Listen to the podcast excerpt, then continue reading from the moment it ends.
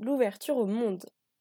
Le podcast qui donne donc du sens à cette vie remplie d'expériences enrichissantes, aujourd'hui sera en compagnie de Lucas. Salut tout le monde. C'est donc mon troisième podcast. Coucou Vous êtes déjà une centaine à m'écouter et c'est super motivant. Je suis très heureuse de vous présenter donc Lucas. On s'est euh, rencontrés en Angleterre à la Northern School of Contemporary Dance. Donc ça veut dire l'école contemporaine de danse, l'école de danse contemporaine. Voilà, Northern School, euh, l'école du Nord.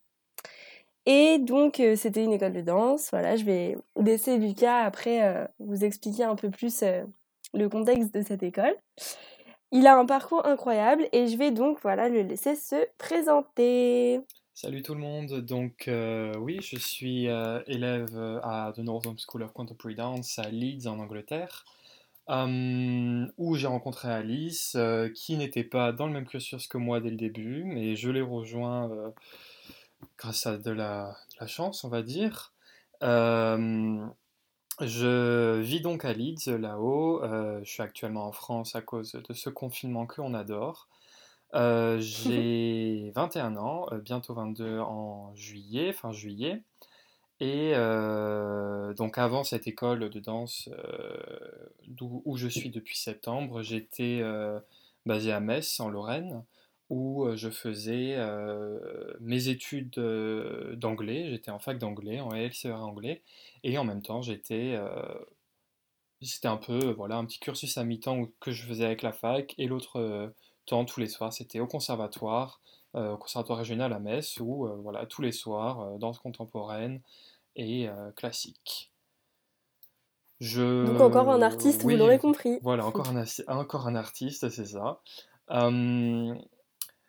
Alice me demande quels sont ce que qu'est-ce que j'aime, qu'est-ce que je n'aime pas, quel est mon endroit préféré, quels sont mes traits de personnalité. Donc je vais répondre à tout ça. Euh, je n'ai pas d'endroit préféré. Je, c'est vrai que j'ai des endroits que je n'aime pas. Euh, mais c'est vrai que là, euh, même si j'ai beaucoup voyagé, tout de suite dire que j'ai un endroit préféré, je ne sais pas. Mais c'est certain que je pense que là tout de suite, mon endroit préféré, ce serait ouais, un studio de danse. Là tout de suite, je pense que ce serait un studio de danse. Ça ferait du bien, là tout de suite, d'avoir un studio de danse à ma disposition. Ce que j'aime, euh, j'adore bouger, le mouvement, euh, les discussions très longues, les discussions profondes. Euh, j'aime les gens qui peuvent m'apprendre beaucoup de choses. J'aime ceux qui me changent aussi. j'aime la bonne nourriture. j'aime les sorties entre amis. J'aime sortir. J'aime voir du monde. J'aime la nature. J'aime voyager, surtout voyager. Et ouais, lire beaucoup de super séries, de super films, euh, voilà. Je pense que... Les bons gâteaux véganes. Les bons gâteaux véganes, euh, parce que oui, voilà, je suis vegan, ça fait 4 ans, je pense qu'on peut le dire, c'est quand même important. Et... Yes, congrats. Et ouais, et ouais, voilà. Trop cool. Et t'as pas envie de dire ce que t'aimes pas, t'es pas obligé. Hein. Ce que j'aime pas, euh, c'est assez dur à dire. Je pense qu'il y a très peu de choses que je n'aime pas. Je pense que ce que je n'aime pas se définit plutôt par... Euh, je pense que c'est des situations que je n'aime pas. C'est me retrouver dans certaines situations que je... En même temps, l'inconfort me plaît et en même temps, il y a des situations où je n'aime pas me retrouver. Il y a des styles de personnes euh, que je n'aime pas. Il y a des choses en général de la vie que je n'aime pas. Mais c'est vrai... Euh, je n'ai pas de choses à dire ah non ça je n'aime pas c'est pas euh, voilà je suis quelqu'un qui a voilà curieux, voilà c'est ça j'aborde tout d'une certaine manière qui va faire que avant de me dire je n'aime pas je prends le temps de voir ce que c'est quoi même si voilà j'ai quand même mes idées bien euh, bien écrites des fois euh, qui ont du mal à être changées voilà Ok, moi c'est cool. Merci. Merci de m'accorder ce temps pour te livrer un petit peu. Aujourd'hui, Lucas, tu vas nous parler de la big expérience que tu appelles l'ouverture sur le monde. Pour définir et explorer ce que ce titre soulève, on va le disséquer. Donc d'abord, ma première question portera sur ce que t'a apporté le fait de vivre à l'étranger quand tu étais enfant. Alors, euh, ça m'a apporté énormément. Euh, donc, juste pour mettre en contexte, j'ai vécu 6 ans à l'étranger quand j'étais gosse. Euh, j'ai habité 4 ans à Mayotte, l'un des dom-toms français, près de Madagascar, et j'ai habité 2 ans au Honduras, un pays en Amérique latine, entre le Guatemala et le Nicaragua. ça m'a apporté énormément sur le plan culturel, sur le plan ouais, sur le plan personnel, c'est vrai, c'est quelque chose, euh, je pense, c'était une chance euh, d'avoir pu euh, habiter à l'étranger quand j'étais enfant et je l'ai réalisé assez tard, je pense. ça te permet d'avoir cet état d'esprit complètement ouvert en fait sur, ouais, sur le monde et sur les cultures, sur les personnes différentes, c'est te retrouver étranger ne plus être dans ton pays, ne plus être dans ta patrie, et c'est quelque chose, euh, c'est quelque chose d'extrêmement enrichissant. Et je rajouterais une petite question. Est-ce que tu arrives quand même du coup, enfin, est-ce que tu as réussi assez facilement à ressentir ce truc de euh, la patrie française justement? Bah, C'est certain que euh, quand j'étais à Mayotte, il y avait quand même une grosse culture française et on était entouré par des Français, des expatriés français. Ensuite, c'est, je pense, le point de vue aussi de, de l'environnement qui fait que bah, tu te sens pas en France. Tu es quand même voilà, sur une île, des endroits paradisiaques. Donc c'est certain qu'on n'avait pas ce bon vieux village français euh, qui, euh, ou cette ville française autour de nous. Et ensuite, on avait toute la culture aussi des Comores euh, qui, euh, qui était là avec, euh, avec tout, voilà, leur, leur, population qui vivait avec nous aussi, même si voilà, ils parlaient français, ils étaient là. Ensuite, pour le Honduras, c'est certain que là, c'était quand même beaucoup plus différent. en, voilà, leur, leur culture était beaucoup plus différente. On était bien sûr entouré par une culture française, j'étais dans un lycée français, mais euh, voilà, 90% de mes amis étaient honduriens, euh, je parlais espagnol, euh, voilà, 80% du temps. Mm. On avait, avec ma famille, on bougeait sur les pays qui étaient autour. ma nounou était hondurienne, donc elle nous parlait hondurien. Donc c'est vrai que c'était beaucoup plus important et on en oubliait qu'on était français, c'est certain, ouais. Ouais. Et du coup, c'était quand ça? Alors ça, c'était, euh, j'ai fait euh, ma petite... Alors c'est super dur de le resituer. Au Honduras, j'ai fait mon CM1 et mon CM2. Et les quatre années avant d'école, euh, donc j'étais à Mayotte. Mais je m'en mêle toujours les pinceaux avec petite, section et tout. Enfin voilà. Ouais, normal. Ok. Et euh, donc c'était avec ta famille? Ouais, voilà, j'étais donc euh, avec euh, mes deux frères, le dernier qui est à Mayotte, et, et mes parents. D'accord. Et du coup, comment tu l'as vécu le fait de quand même bah, changer de pays? Est-ce que vous reveniez en France de temps en temps? Alors je sais, je, ouais, on revenait en France assez, assez souvent. Euh, je crois que deux, trois fois on était revenu aux vacances de Noël. Sinon, ensuite, on profitait des vacances euh, d'été pour revenir en France et revoir toute la famille, quoi. Mais sinon, à chaque fois qu'on avait d'autres vacances, on en profitait justement pour euh, bah, aller voir ce qu'il y, avait autour, quoi, juste. Les, les, autres pays, les autres îles, et profiter qu'on était quand même dans une super région qui avait autour d'elle d'autres choses à voir, quoi. Ouais. Et comment ça influence ta vie aujourd'hui, tu penses, du coup, ces voyages, ces opportunités-là que tu as eues? Ça, ça l'influence énormément. Je sais que après l'Honduras, on a dû rentrer en France et j'avais ce besoin de repartir quelque part et j'ai attendu un bon moment pour repartir. Et dès que je l'ai pu, voilà, 18 ans, backpacking, voyage solo et tout, chaque été, parce que voilà, c'était quelque chose que je voulais. Et c'est cet état d'esprit de, de vouloir toujours voir plus et de toujours... c'est une sorte de besoin, ça en devient nécessaire de...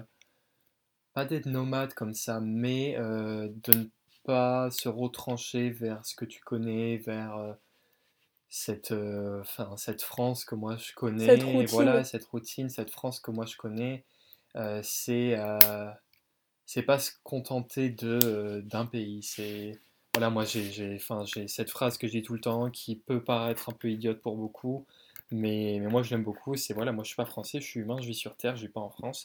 Et il y a plein de choses qui nous limitent. euh, beaucoup de choses nous limitent maintenant aussi, là, au jour d'aujourd'hui. Mais euh, je me rends compte que même si beaucoup de- d'esprits peuvent être fermés, il y a tout ce qu'il faut pour euh, s'ouvrir à tout. Et c'est vrai que, ouais, voilà, moi j'ai cet état d'esprit de, de, d'aborder le monde comme, euh, comme, quelque chose où euh, je peux y marcher librement, quoi. C'est ça en fait. Ouais, un terrain de jeu, quoi. Ouais, c'est ça, un terrain de jeu et, et, et j'ai le droit d'y aller. J'ai le droit d'y aller. Mm. Je... Après, voilà, après je réalise que euh, il y a des limitations partout, il y a des règles qui s'appliquent, euh, il y a tout, voilà, tout ce qui va être visa, problème dans un pays, euh, confinement en ce moment, enfin plein de trucs qui s'y appliquent. Mais tout ça, moi, je le mets toujours en détail parce que je me dis, si tu abordes tout, si tu te restreins dès, dès le premier temps, en fait, tu, tu vas te limiter, tu vas te limiter et euh, tu vas pas t'enrichir, en fait. Et je sais que Mm. j'essaye toujours de voir plus pour... euh, Ouais, j'essaye toujours de voir plus pour justement euh, arriver à me contenter de plus et de pouvoir voir autant que possible, en fait. Mm. Et j'aime bien ce que tu dis par rapport au fait qu'on est euh, tous des humains au final, et surtout en ce moment, je trouve que ça se ressent encore plus, qu'en fait on est tous des terriens et que du coup on est euh, hyper reliés là par euh, bah, du coup une catastrophe sanitaire, mais en même temps on est tous figés quelque part et, et c'est intéressant, je trouve que il y a une espèce de solidarité terrienne là qui se met en place, je trouve ça cool. En tout cas, c'est pour faire un lien entre du coup ce que tu dis et l'actualité. Euh, je sais pas si tu voulais rajouter quelque chose. Non, pas vraiment. C'est vrai que ce que tu dis sur euh, ce qui se passe euh, actuellement, euh, ça, ça met en, question beaucoup de choses. Beaucoup, c'est certain que les voyageurs, les gens qui vivent à l'étranger, on est un peu, on est très limité sur avec ce qui se passe actuellement. C'est, c'est très dur de ne plus avoir cette, euh, cette clé en fait euh, pour euh, ouvrir les portes d'autres pays. Et c'est vrai que on prend le temps maintenant. On prend le temps et on attend calmement pour, pour repartir. Mm, c'est ça. Faut quand même laisser ses ardeurs un peu. Voilà. Et, et, et du coup, pourquoi t'as bougé autant quand t'étais gosse? Euh, mon père était euh, prof de mathématiques et euh, alors les détails je les connais pas vraiment, mais de ce que j'avais compris, il travaillait plus vraiment pour l'éducation nationale en tant que telle sur le sol français, sur le territoire français, mais c'était, il faisait partie d'une sorte de filiale de l'éducation du ministère des Affaires étrangères qui faisait que certains professeurs français allaient justement, avaient la possibilité d'aller enseigner dans des pays étrangers, que ce soit dans des lycées français ou non, parce que des lycées français, il y en a énormément dans plein de pays du monde. Et, euh, et ouais, donc euh, c'est grâce à ça que euh, il a pu nous emmener, nous, euh, à l'étranger. Et, et ouais, ouais, voilà. Ok. Alors, je referme ce petit chapitre donc de ta vie à l'étranger en étant enfant. Euh, en fait, j'organise ce podcast euh, qui répond donc à l'ouverture au monde avec plusieurs petits euh, chapitres, on va dire. Et donc, j'ouvre le second chapitre. Ta vie qui a shifté. On utilise un anglicisme. Shifter, ça veut dire se mouvoir ou alors évoluer vers. Donc, ta vie qui a shifté vers le mouvement. Qu'est-ce que ça veut dire? Ma vie qui a shifté vers le mouvement. Ça veut dire que, voilà, on remet tout en contexte, euh, vers... euh, j'avais ce profil un peu quand j'étais au collège, début lycée et tout, d'essayer plein de sports, de pas être celui qui aimait ça non plus, mais qui sentait le besoin d'en faire ou quoi que ce soit. Et, euh, et je commence la danse tout doucement vers mes 15-16 ans. Et donc à mes 16 ans, je suis pris au conservatoire régional à Metz, où je commence voilà, mon cursus en danse contemporaine. et et quelque chose, enfin dire quelque chose se passe tout doucement en fait pendant 5 ans. 5 ans, oui, voilà, pendant 5 ans, parce que là c'est ma sixième année, voilà, tant que danseur, c'est très beau de dire ça. pendant 5 ans, en fait, j'ai beaucoup de choses voilà, qui shiftent, comme tu le dis, où il y a une sorte de, de reprise de contrôle de, mon corps, en fait, qui, qui m'a permis justement de, de, réaliser beaucoup de choses sur ce que je voulais, sur qui j'étais, sur le corps que j'avais. Et c'est ce travail tous les jours, voilà, six fois par semaine, ou des fois sept fois par semaine, d'aller au conservatoire, de, de travailler, de devenir voilà, l'artiste euh, qu'on essaye de devenir à chaque fois. Et puis moi, de mon côté, euh, découverte aussi de beaucoup de, nouvelles disciplines, que on travaille, voilà, euh, d'abord tout ce qui est fitness et tout, et puis ensuite, assez récemment, il y a 2-3 ans, le yoga aussi. Euh, c'est tout ce travail en fait euh, d'intégration euh, du mouvement et un peu de moi qui me disciplinait beaucoup plus qui a changé énormément en fait dans la manière, dans le lifestyle en fait que j'avais et qui évolue toujours, qui change toujours, j'apprends énormément. Mais c'est ce, ce, shift en fait qui a fait que j'en suis devenu à euh, réaliser que c'est vraiment par le mouvement qu'on s'émancipie un peu, euh, qu'on s'émancipie et qu'on arrive à, à, se contrôler. Et si tu arrives à, à, contrôler que ton corps, euh, voilà, c'est quand tu le dis en français. Quand tu le dis en français, c'est un peu idiot, mais si tu arrives à contrôler ton corps, tu contrôles ton esprit. c'est un peu cheesy, voilà, c'est un peu cheesy, c'est un peu... Euh, j'ai pas de mot en français. Euh, c'est un peu cheesy C'est un peu cheesy. tiré par les cheveux Ouais, voilà, c'est ça, c'est un peu tiré par les cheveux, mais... Ok, ça va, j'ai pas perdu mes bases. Pas perdu tes bases. mais c'est vrai que, ouais, franchement, c'est ça a été... c'est Enfin, franchement, je, je, revois tout le chemin et tout, et il n'est pas fini. Et c'est quelque chose de magnifique de, de se, de se, de se contrôler, de se contrôler soi-même. Mais j'aime beaucoup ce que tu emploies d'habitude, et là tu l'as pas dit, donc j'ai la chance de te voler ce mot. Mais la réappropriation. Ah, 1, 2, 3, j'ai bugué, trop nul. La réappropriation de ton corps, c'est ce que tu utilises parfois, et je trouve que c'est trop beau. Et surtout que c'est très hum, adapté euh, pour, euh, pour ce que tu as traversé et surtout euh, ce que traversent beaucoup de personnes qui se sentent pas forcément bien dans leur corps. Et, ce que je pense peut permettre la danse, c'est cette réappropriation. alors par contre, pas forcément toutes les danses. Et je pense que, bon ça c'est un avis perso, mais peut-être que le miroir, notamment dans la danse classique, c'est plus difficile justement pour cette réappropriation. Mais par contre, le, la danse contemporaine, dans l'improvisation, dans le fait de se rendre compte qu'en fait, euh, par soi-même, on crée des mouvements dans lesquels on va mettre une certaine valeur, ça aide, de mon point de vue. Non, totalement, ouais. Dans quelles conditions, en fait, quand est-ce que vraiment tu as eu un déclic ou, ça s'est fait petit à petit, du coup? Je pense franchement que ça s'est fait petit à petit. Je pense que je l'ai réalisé euh, la, dernière où voilà, je finissais ma L3 d'anglais et euh, je choisissais complètement de me consacrer à la danse. Mais récemment, c'est vrai que je suis là en train de me dire que c'est le mouvement, en fait. C'est le mouvement, mouvement qui soit artistique ou non, même si je pense que dans chaque mouvement, il y a toujours une intention.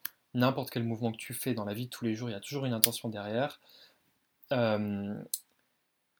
c'est même inconsciente. Oui, voilà, même inconsciente, mais je pense que les conditions étaient assez favorables. Euh, j'étais, j'ai quand même été super chanceux d'être à côté de, voilà, d'avoir un conservatoire à proximité, d'avoir la fac qui était là, d'avoir, euh, voilà, j'étais à Metz, je pouvais tout faire à pied. J'étais dans un environnement, bon, c'est certain, j'avais un emploi du temps de malade, mais j'étais dans un environnement qui euh, me permettait justement de pouvoir combiner beaucoup de choses ensemble et de pouvoir tout mettre au même niveau, euh, ce qui me laissait beaucoup de temps à la réflexion et ce qui me laissait le temps, voilà, de me dire ce que, ce que je voulais faire, même si c'est vrai, bon voilà, je l'avoue, au fond de moi, il y avait quelque chose qui se passait dans la danse et, euh, et j'étais là, mais oui, c'est certain que je veux pas faire de ma vie quelque chose de normal, de rester dans cette... Mmh.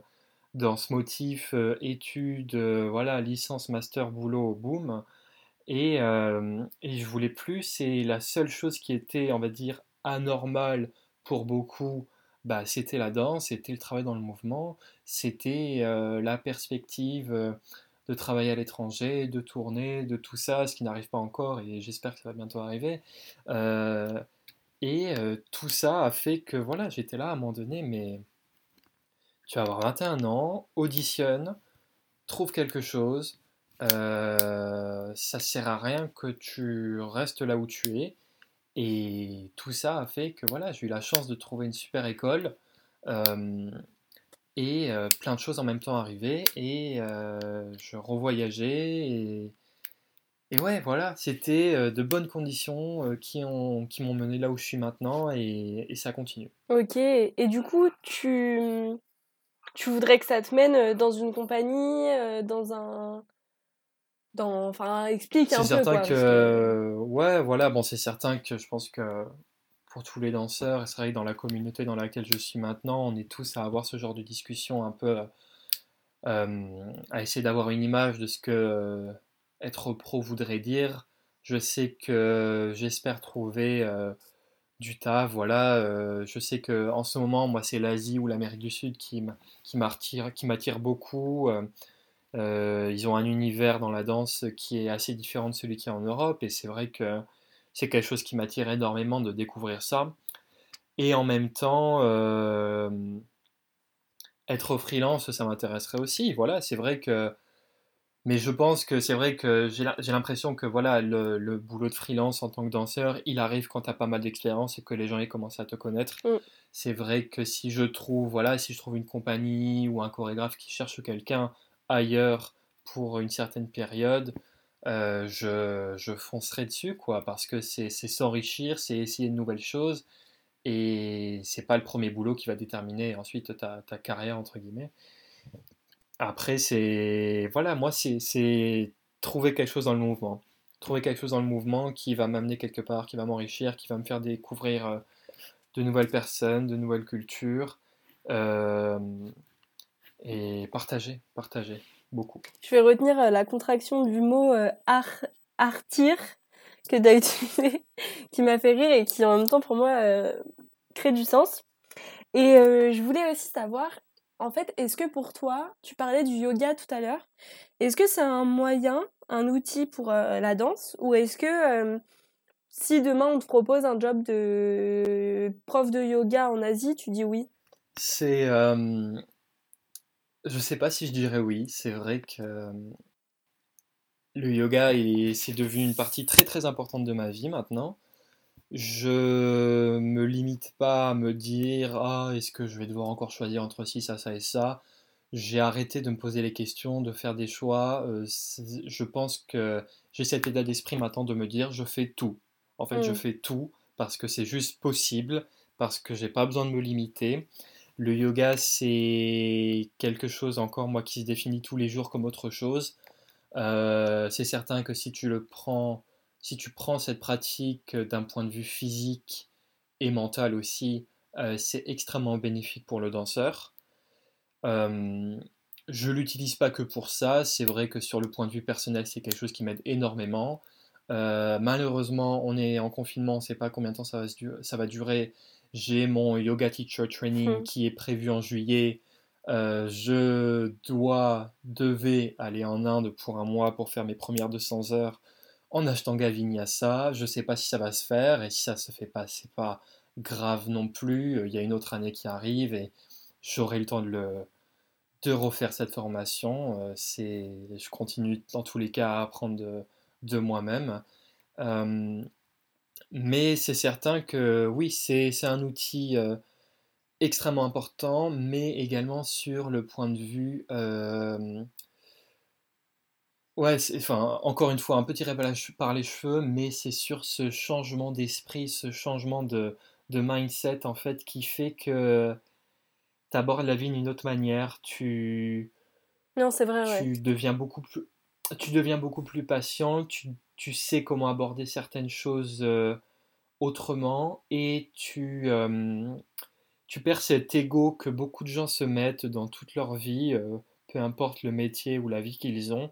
Tu perds cet ego et tu perds ce besoin de perfection constante en fait que beaucoup de gens se mettent. La perfection est l'ennemi de la création. Totalement, totalement. Et c'est justement euh, en acceptant euh, ces jours voilà, où c'est pas parfait, où tu as des journées de merde. La semaine dernière, voilà, j'ai eu deux jours où euh, c'était les premiers deux jours du confinement où j'étais juste saoulé. Et j'étais là, voilà. Après cinq semaines, il fallait bien qu'il y ait deux jours comme ça qui arrivent. Et, très dur, très anxieux. Je suis quelqu'un de super anxieux. Et je j'ai pris le temps de me dire, voilà, pourquoi tu es comme ça? Qu'est-ce qui se passe? C'est pas grave. Et beaucoup de, chance, beaucoup de gens ont du mal à se dire, c'est pas grave de se sentir comme ça aujourd'hui. Hmm. Et si tu enlèves toute la vie que tu as, euh, voilà, si j'enlevais qui j'étais, le danseur, l'artiste, celui qui bouge, tout ça, euh, j'étais là, là tout de suite, voilà, euh, j'étais témoin de comment je me sentais et je me disais, c'est pas grave, c'est pas aujourd'hui voilà qui va te définir ou quoi que ce soit. Et c'est vrai que ça peut paraître un peu sauter d'une extrême à l'autre, d'un extrême à l'autre, d'avoir cet état d'esprit un peu spirituel, parce que oui, c'est assez spirituel. Mm. Et en même temps, moi qui suis aussi très terre à terre, mais je pense que justement, si on se c'est en arrivant à trouver cette compatibilité, en arrivant à, à essayer de complémenter justement deux extrêmes qui que justement voilà j'en apprends plus sur moi j'en apprends plus sur le monde et j'arrive à, le partager aux autres et oui le yoga c'est c'est pas juste une pratique physique c'est pas juste une pratique mentale c'est ça veut dire l'union en sanskrit et je pense que c'est l'union de tout en fait c'est juste tout avec un T majuscule et, j'essaye de vivre dans ce tout et c'est c'est ouais, c'est juste magnifique, quoi. C'est génial. C'est trop beau, c'est trop beau ce que tu dis et je pense que le yoga c'est un moyen aussi de d'un peu atteindre une forme de sagesse et ça enfin directement on s'imagine peut-être le Bah yogi oui, bah avec la longue barbe blanche qui vole, tu vois. Mais en fait euh, c'est pas grave, au pire euh, tant pis on a cette image là mais j'aime bien ce que tu dis dans le fait qu'il y ait énormément d'acceptation qui rentre en jeu et qu'en fait euh, dans la vie de tous les jours, des fois, on va péter un câble pour quelque chose, mais la question est de savoir pourquoi on pète un câble. Et je pense que c'est cette, euh, euh, cette, euh, le fait qu'on n'arrive pas à lâcher prise qui nous bloque, le fait qu'on mette beaucoup d'importance dans les choses, qu'on prenne beaucoup les choses au sérieux, qu'on se prenne énormément au sérieux, alors qu'en fait, bah, les choses, elles, elles vont, elles viennent. Il y a des choses que je pense on ne peut pas forcément contrôler.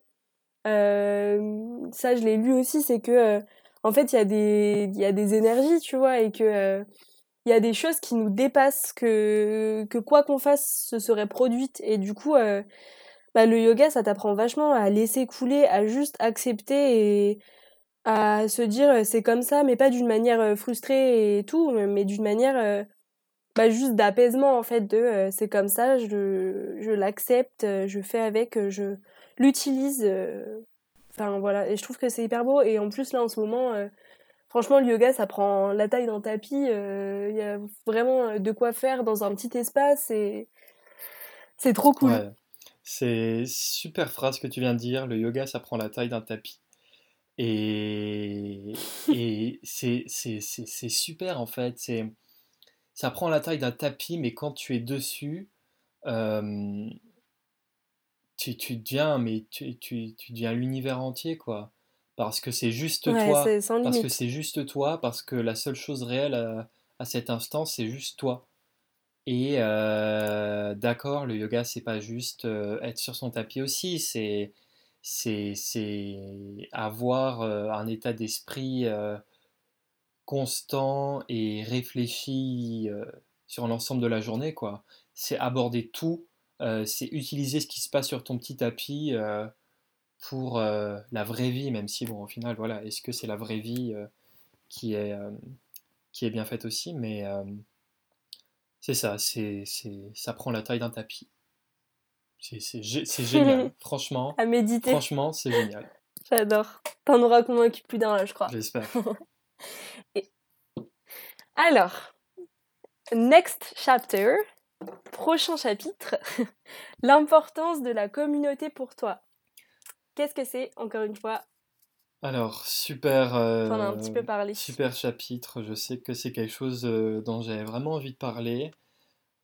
Pour moi, euh, en quoi vraiment avoir une communauté, c'est important? C'est important parce que on s'en rend compte avec ce confinement aujourd'hui, c'est qu'on est fait pour être avec les autres. On est, voilà, on est des personnes Mm. sociales et on a besoin euh, d'être euh, enrichi, d'être euh, uplifted. Je pense que c'est d'être poussé vers le haut par des gens qui pensent comme nous. Et en fait, ça peut. Je pense qu'avoir une vraie communauté, ça veut pas dire voilà avoir des potes de boulot, avoir des gens qu'on voit tous les jours, avoir des potes de fac, toujours les mêmes, qu'on se dit bonjour et qu'on travaille que sur soi. Avoir une vraie communauté, je pense que c'est être avec, être entouré avec des personnes que tu vois tous les jours ou non, mais c'est être entouré avec des personnes qui pensent comme toi, qui te respectent, qui t'aident, voilà, qui te poussent vers le haut, qui t'encouragent, qui justement sont ouverts à ce que tu penses, qui ne sont et euh, qui euh, vont prendre conscience peut-être que vont t'aider à prendre conscience qu'il y a d'autres choses possibles, mais qui vont respecter voilà tes idées. Et euh, voilà, personnellement, pour moi, les communautés, euh, les deux plus grosses communautés dont j'ai fait part, c'était la communauté au conservatoire euh, à Metz où j'étais, où vraiment, voilà, c'était des personnes pendant cinq années que je voyais tous les jours, six fois par semaine ou sept fois par semaine. Et c'était partager, euh, voilà, juste une passion, c'était partager une passion tous les jours ensemble, euh, les hauts, les bas, euh, se voir ailleurs, ne pas se voir ailleurs. Et tout ce groupe, je suis encore en contact avec lui, je leur parle presque tous les jours. Et c'est juste super, en fait, c'est juste super parce que tu sais que tu as des gens avec qui tu vas continuer de parler encore pendant des années. Et, euh, et cette année, voilà, je, je, fais partie d'une autre communauté qui est extraordinaire. C'est voilà, cette école, euh, cette école de danse en Angleterre où justement on est euh, une bonne. euh, voilà, bon, on est 200 élèves, mais c'est vrai que ma promo, voilà, bon, on se connaît tous, on- il y a des groupes pour chacun, mais c'est. euh, voilà, je- je- la seule chose que je sais que, que pour moi c'est une communauté, c'est qu'ils me manquent tous. Là, voilà, ils me manquent tous. Et euh, je pense que Mm. le simple fait de savoir que tu fais partie d'un groupe qui pense pareil pour que, qui pense pareil que toi sur euh, une pratique qui est, qui est juste super, c'est, super important parce que voilà, tu sais que t'es pas seul sur, euh, sur quelque chose en fait. Et même si on pense pas tous pareil, même si on n'a pas le même âge, même si euh, voilà, on est tous différents, c'est normal, mais c'est cette communauté qui fait que justement tu, tu es là, tu fais partie de quelque chose. Et je pense que c'est quelque chose de très très important de se dire, voilà, je fais partie de quelque chose. Parce que si tu sais que je, je- je- j'ai pitié et je plains et je- j'ai de l'empathie pour ceux qui euh, jamais dans leur vie ont, ont eu ce sentiment.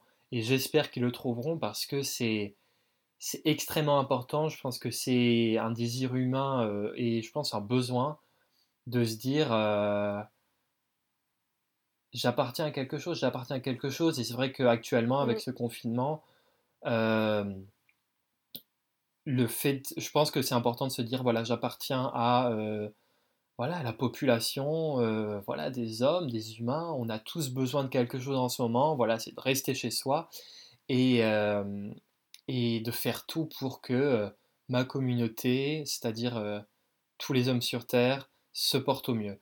Et je pense que la communauté, voilà, bon, on va pas, je vais pas essayer de la définir, mais euh, même si je suis en train un peu de la faire, c'est euh, c'est quelque chose qui change, qui vient, qui part. Ça, elle peut durer un mois, elle peut durer sur le long terme. Tu peux te retrouver, je sais pas, en service civique pendant un mois et tu vas dans une communauté et ensuite elle va se perdre, mais et tu vas peut-être garder contact ou non. Mais c'est quelque chose qui, euh, on en a besoin. On en a besoin sur, dans toute sa vie. Et c'est vrai que je pense que c'est quelque chose que tout le monde devrait chercher et ne pas partir tête baissée vers n'importe quoi seul? Et si tu sens que tu pars seul vers quelque chose, vers un projet ou je ne sais quoi, c'est chercher des gens qui ont fait les mêmes pas que toi. Et je pense que ça ne peut que t'aider parce qu'il faut aussi, euh, c'est quelque chose euh, que j'apprends encore, c'est il faut s'aider avec les autres et il faut pas se dire euh, je vais y arriver tout seul tout le temps parce que parce que c'est pas vrai et c'est aussi beau de, de c'est beau, important et, et normal et c'est ok de se dire voilà j'ai besoin des autres et on n'est pas tout seul. Voilà. Et, ouais, et, du coup, j'adhère à ton point de vue. Et il y a aussi ce truc où parfois, je pense, euh, dans le sens inverse, on sent que euh, notre communauté, elle nous correspond pas forcément, ou celle qu'on pense l'être, ne nous correspond pas forcément.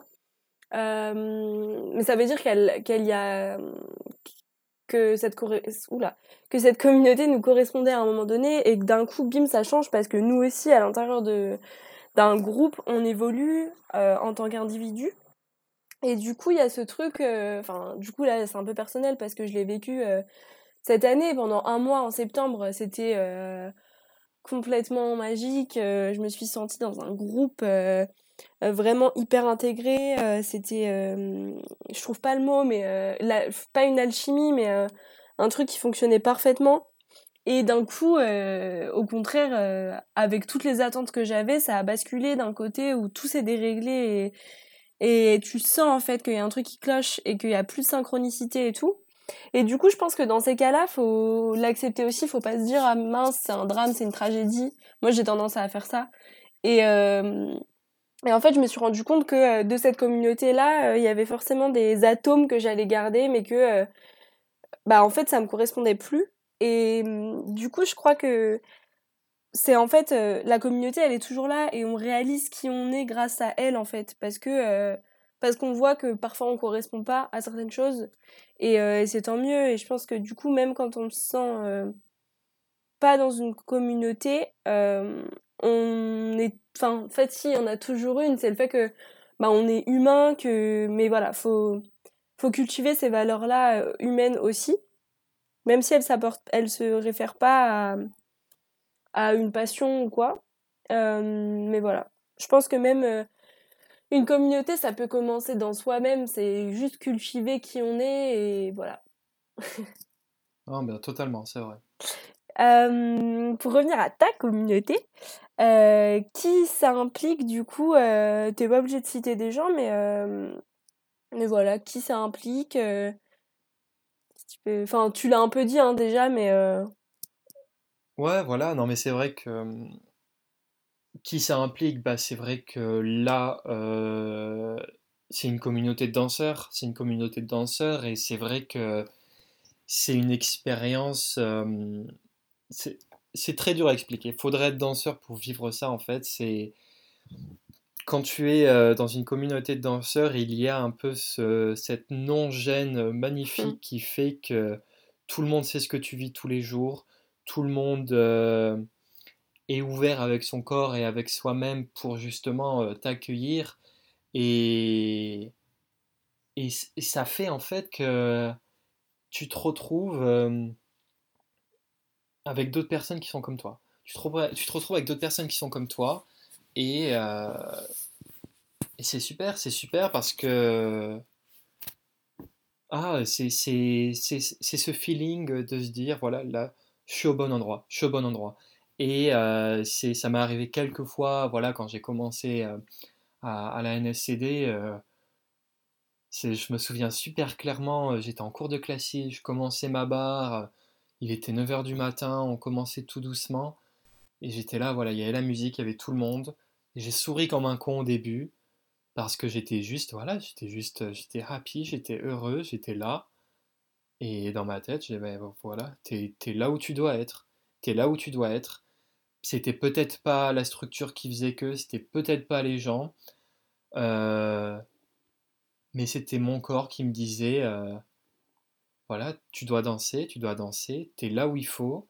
Et, euh, et, et c'est super. Yes. Ok. Alors, on passe au quatrième chapitre. Roulement de tambour. C'est une dissertation. Ouais, grave. Dissertation, ce podcast. Non, je voulais le faire plutôt en mode livre, mais euh, bon.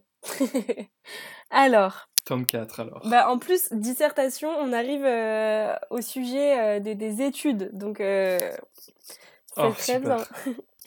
de tes études et leur intérêt pour toi. Alors, tu en as un petit peu parlé, du coup, de ta licence mais t'as pas trop évoqué quelles études c'était, quand c'était, pourquoi celle-ci?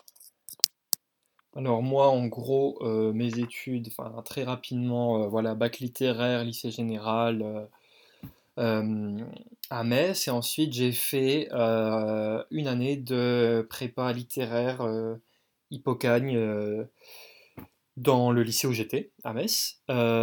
super année que je regrette pas, très très dur, très très long, beaucoup de cours, euh, extrêmement enrichissante sur le plan culturel. Ça m'a donné envie, euh, ça m'a juste donné envie d'être quelqu'un. Voilà, ça m'a transformé et je suis, ça m'a fait devenir quelqu'un qui justement s'intéresse à tout, s'intéresse à tout et euh, essaye d'en apprendre toujours plus. j'ai fait qu'un an parce que le conservatoire, je pouvais pas l'arrêter. L'année de Cagnes, c'est vrai que c'était une année très difficile et je me sentais pas de, commencer quelque chose aussi difficile qui euh, ne m'intéressait pas dans son résultat aussi. Euh, je voulais continuer la danse et, et j'ai eu une équivalence euh, en anglais et en espagnol et donc j'ai choisi de faire une fac d'anglais à Metz. Donc j'ai directement atterri en L2 et j'ai donc fait ma, ma, L2 et ma L3 à la fac de Lorraine à Metz. Bim.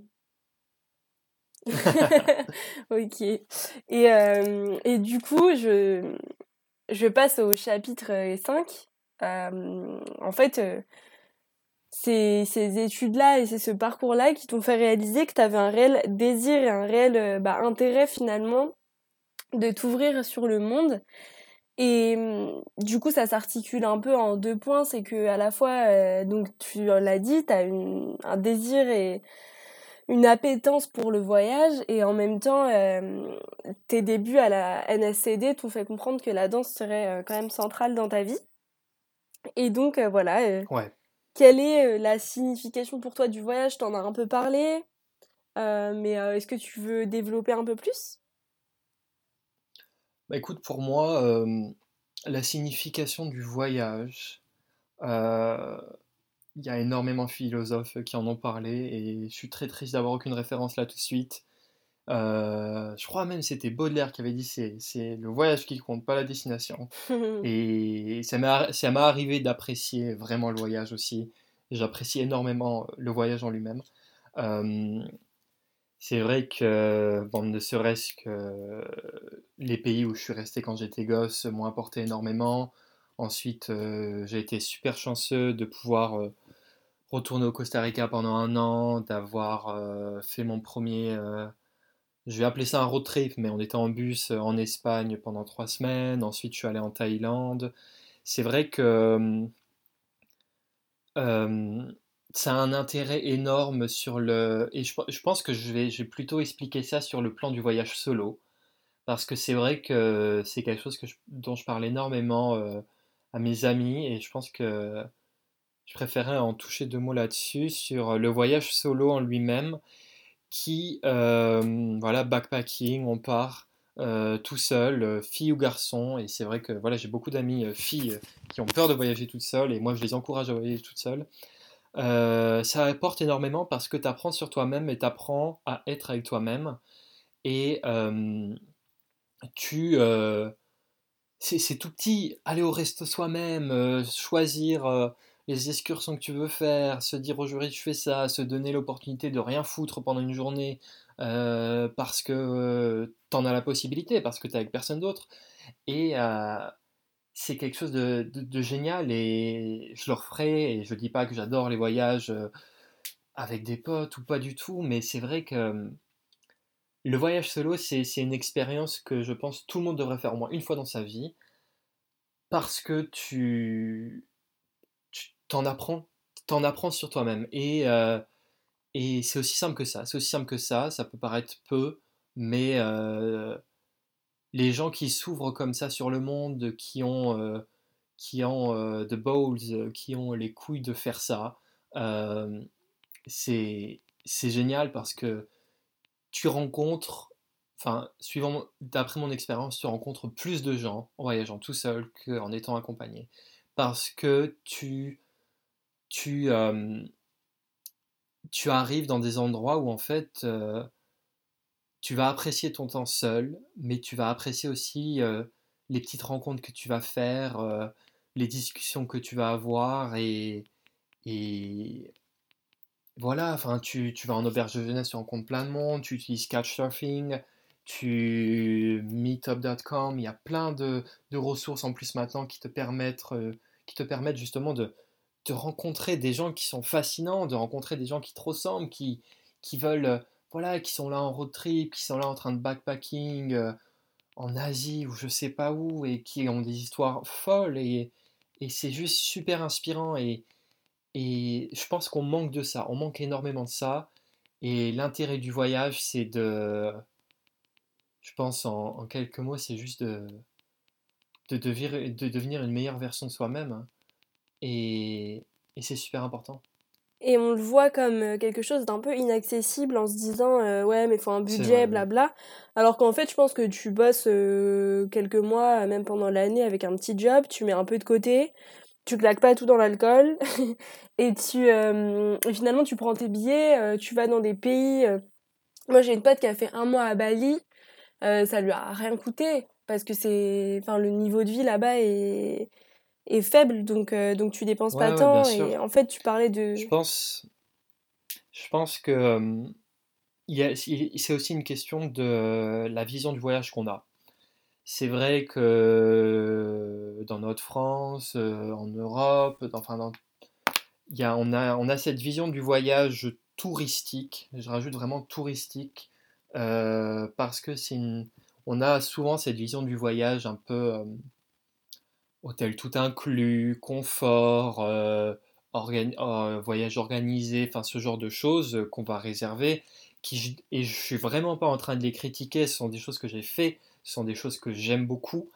Euh, mais moi, voilà, moi personnellement, je suis dans cette recherche de, de culture, d'enrichissement constante. Et c'est vrai que le voyage dont je parle et que vraiment je conseille à beaucoup, c'est ce voyage euh, que je conseille vraiment voilà, euh, à ce notre âge, quoi. Ou, ou même pas, franchement, j'ai rencontré des personnes âgées qui voyageaient toutes seules, mmh. qui restaient dans des auberges jeunesse et qui passaient des soirées avec nous à boire et c'était génial.